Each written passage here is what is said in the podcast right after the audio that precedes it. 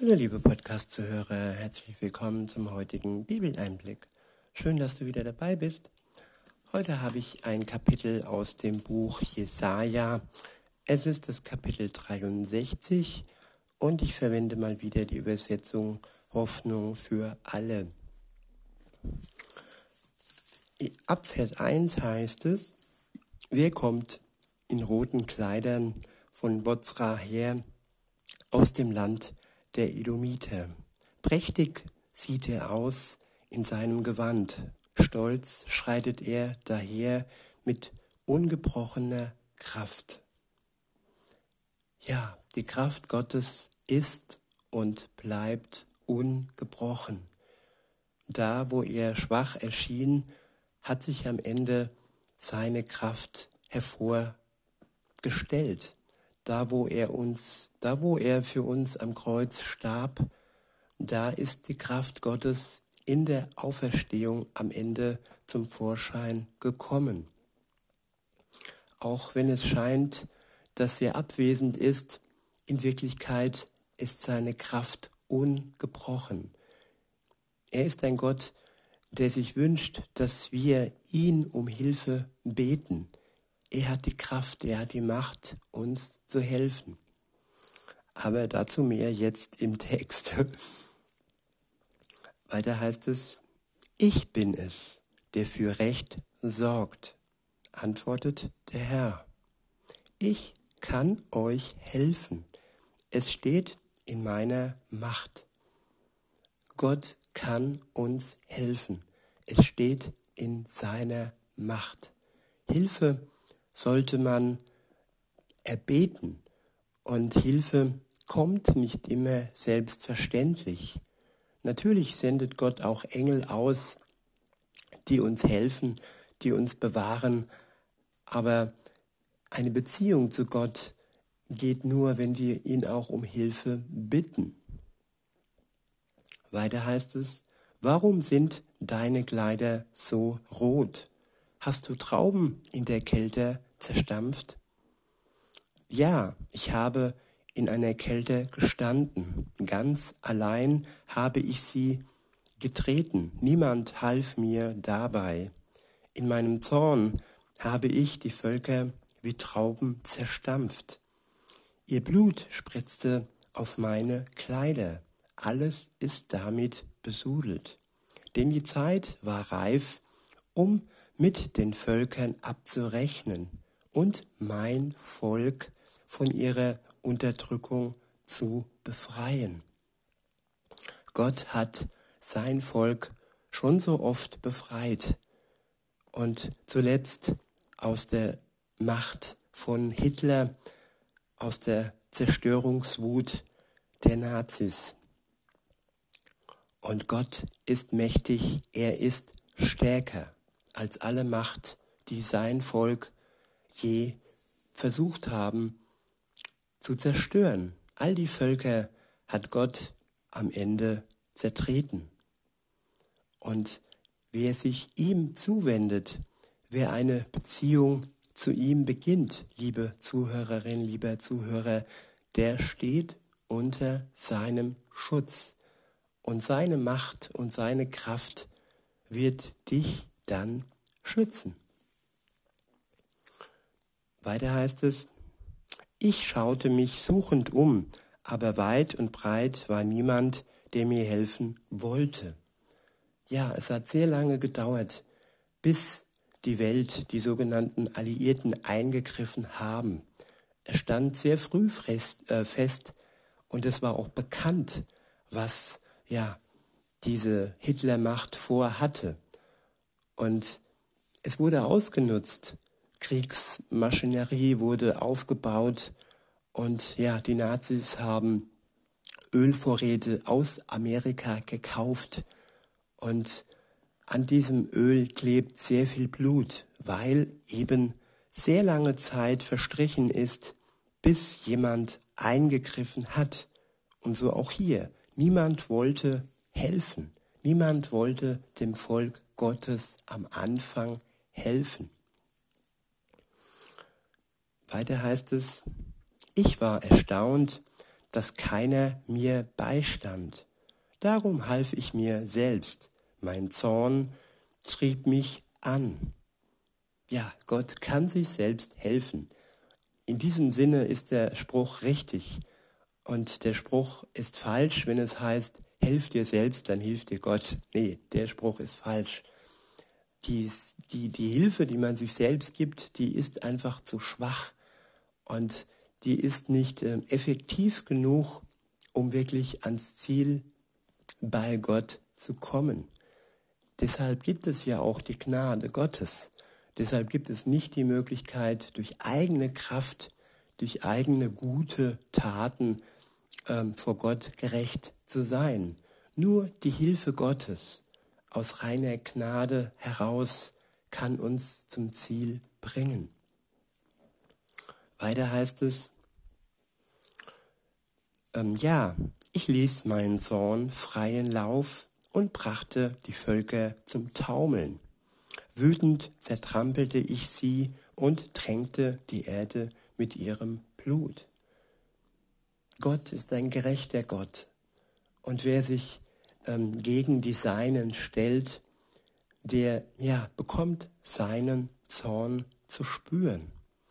Und das ist aber auch Schutz für die Seinen, Schutz für sein Volk, Schutz für die, die sich ihm anvertrauen, Schutz für seine Familie, für uns, die wir Kinder Gottes heißen dürfen, wenn wir uns ihm anvertrauen, wenn wir eine Beziehung mit ihm beginnen, wenn er uns ewiges Leben schenkt. Dann lässt er uns nicht schutzlos zurück. Der nächste Abschnitt ist überschrieben mit Wie wunderbar hat der Herr sein Volk geführt. In Vers 7 heißt es, ich will bekennen, wie der Herr uns seine Gnade erwiesen hat. Immer wieder erzähle ich von seinen ruhmvollen Taten, wie er mit Liebe und Güte das Volk Israel umsorgte und es mit Wohltaten überschüttete. Tja, Gott ist ein Gott, der gerne verwöhnt, der gerne mit Wohltaten die überschüttet, ja, die ihm am Herz liegen. Und das war am Anfang sein Volk. Und durch Jesus Christus sind alle anderen Völker auch hinzugekommen. Durch Jesus Christus haben auch wir den Zugang zu Gott, dem Vater. Weiter heißt es, er dachte, sie sind mein Volk, meine Kinder. Sicher werden sie mich nicht enttäuschen. Ja, Gott denkt immer das Beste über die, die er liebt. Und so ist es in der Liebe. Man gibt wirklich Vertrauen und Gott hat seinem Volk, Gott vertraut seiner Familie. Und wer dies Vertrauen enttäuscht, der ist schon bemitleidenswert und bedauernswert. Weiter heißt es, und so half er ihnen aus ihrer Not. Denn wenn sie in Bedrängnis waren, litt auch er. Er hat Empathie für uns. Er leidet mit, wenn wir leiden. Welch ein Gott ist so mitleidend und wie sehr liebt er doch die, wenn er doch mit ihnen leidet. Weiter heißt es, denn wenn sie in Bedrängnis waren, litt auch er. Immer wieder ist er durch seinen Engel zu ihnen gekommen und hat sie gerettet. Er befreite sie damals vor lauter, vor langer Zeit, vor langer Zeit, weil er sie liebte und Mitleid mit ihnen hatte. Gott befreit, Gott liebt und Gott hat Mitleid. Kein billiges Mitleid, nein, es ist Mitgefühl, es ist tiefes Mitgefühl, was er mit den Menschen hat. Weiter heißt es, er nahm sie auf die Arme und trug sie Tag für Tag. Sie aber lehnten sich auf und beleidigten immer wieder seinen Heiligen Geist. Das ist der Anfang allen Übels, liebe Zuhörer, das Auflehnen und das Beleidigen des Geistes Gottes. Das kann Gott dauerhaft nicht mit ansehen. Und das ist der Anfang der Gottesferne. Und wenn das so bleibt, dann hat es kein gutes Ende für niemand. Weiter heißt es, und darum wurde er ihr Feind und kämpfte nun selbst gegen sie.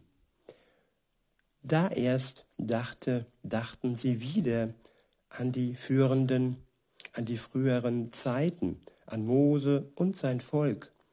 Wo ist der Gott, der damals Mose und die Israeliten durch das Meer geführt, durch das Meer führte, wie ein Hirte mitsamt seiner Herde?